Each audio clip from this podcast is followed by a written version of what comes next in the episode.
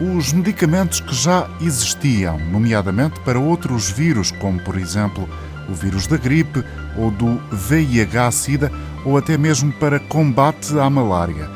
Já podemos afirmar com segurança que não têm efeitos capazes de aniquilar o novo coronavírus? É a pergunta que faço a Miguel Castanho, do Instituto de Medicina Molecular João Lobo Antunes e professor na Faculdade de Medicina da Universidade de Lisboa. Medicamentos já disponíveis para a gripe, medicamentos já disponíveis para o HIV, que são vírus que têm algumas semelhanças com este, não, não, nas doenças que causam, mas na estrutura do vírus em si. Infelizmente, a eficácia não é, não é muito grande nos dados que temos até agora. E o que está a fazer a comunidade científica e a indústria farmacêutica?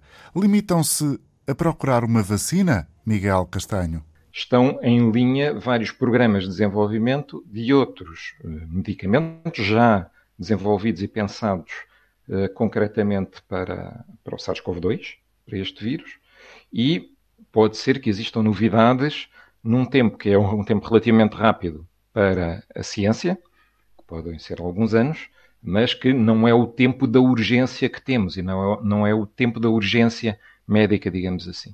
E em Portugal, concretamente, qual tem sido a ação primordial da comunidade científica? Foi auxiliar no esforço dos testes, no, esforço do, dos testes diagnósticos e agora no, no, no, esforço dos testes sorológicos.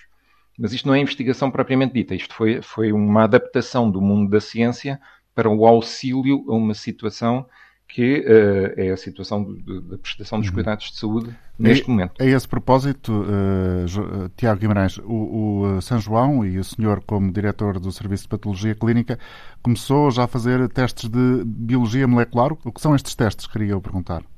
Tá, estamos a fazer e, e uh, os testes diagnósticos de que tanto se fala são todos eles testes de biologia molecular. Uhum. Portanto, nós desde, desde o início e, e a primeira primeira instituição que os fez cá, cá em Portugal foi o INSA, eh, foi o, Instituto de Carlos Jorge, portanto, nós desde o início que estamos eh, todos a fazer testes de biologia molecular. Podem ter nuances diferentes quanto, quanto digamos assim, há, às componentes que integram, mas são todos eh, testes de biologia molecular.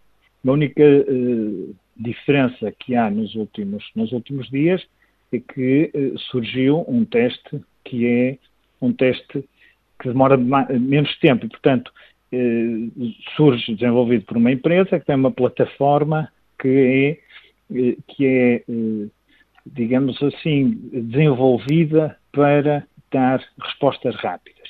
E até é uma plataforma que tem, começou por ser muito, muito aplicada no âmbito da, do diagnóstico da tuberculose, sobretudo nos países em desenvolvimento, onde as estruturas de saúde são bastante mais mais débeis e onde a possibilidade de ter um diagnóstico eh, eh, rápido e com um grau de, sensibilidade que para, para a tuberculose era eh, elevadíssimo comparado com os, os padrões de, de, microscopia, que eram aqueles que se utilizavam da observação eh, com uma coloração especial da procura dos, das micobactérias eh, tuberculosas, aqui o que acontecia, o que acontece é que esta plataforma já existia. Portanto, já existiam vários tipos de testes para este equipamento que tem como característica o facto de serem eh, rápidos e de serem optimizados. E, portanto, o que esta empresa fez foi, mais uma vez, otimizou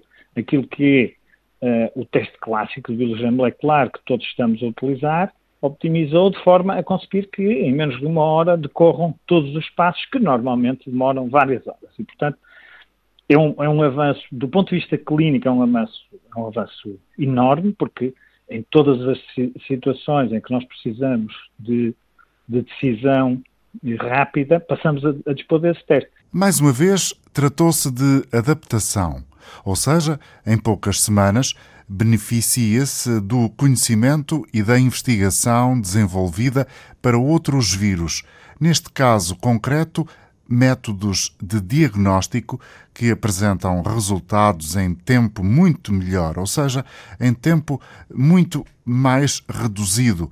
O resultado fica a conhecer-se em menos de uma hora. No mesmo sentido, podemos referir a utilização de plasma para o tratamento de doentes de Covid-19, como sublinha Tiago Guimarães, diretor do Serviço de Patologia Clínica do Hospital de São João, no Porto.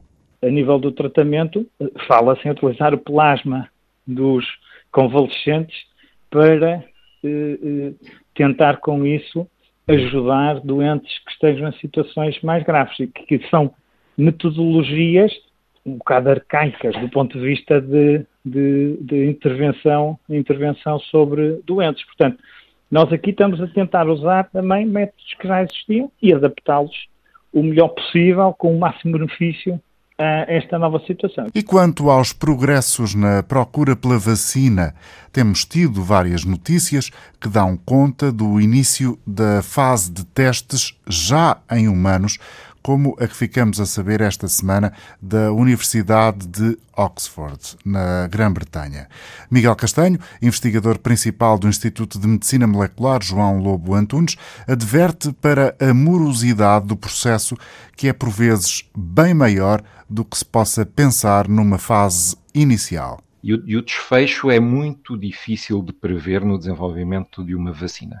Nos medicamentos é mais previsível, é mais configurável, na, na vacina é absolutamente incerto. Repare que, eh, por exemplo, o HIV, nós tivemos, sempre tivemos, desde os anos 80, uma investigação muito intensa e uma, e uma vontade enorme de ter uma vacina e nunca foi possível. E, no entanto, também houve vários anúncios de vacinas que entraram em testes. É? Hum. Portanto, se fizer, se fizer uma, uma, uma retrospectiva, sobre, se fizer uma retrospectiva até aos anos 80 e for ver nos noticiários da Antena 1 quantas vezes foram noticiadas uh, vacinas para o HIV, um, ehm, chega facilmente à conclusão de que o desenvolvimento das vacinas não é propriamente nem, nem, nem, fácil, nem tem um desfecho muito previsível. Portanto, nós temos que contar com uma estratégia que não, que não inclua Enquanto não há uma vacina, Portugal prepara-se para a saída do confinamento de uma forma progressiva. Vem aí também um regresso, portanto, a um novo normal. Um novo normal que é condicionado, certamente, pela necessidade de manter o distanciamento social e estarmos ainda impedidos de participar em grandes concentrações.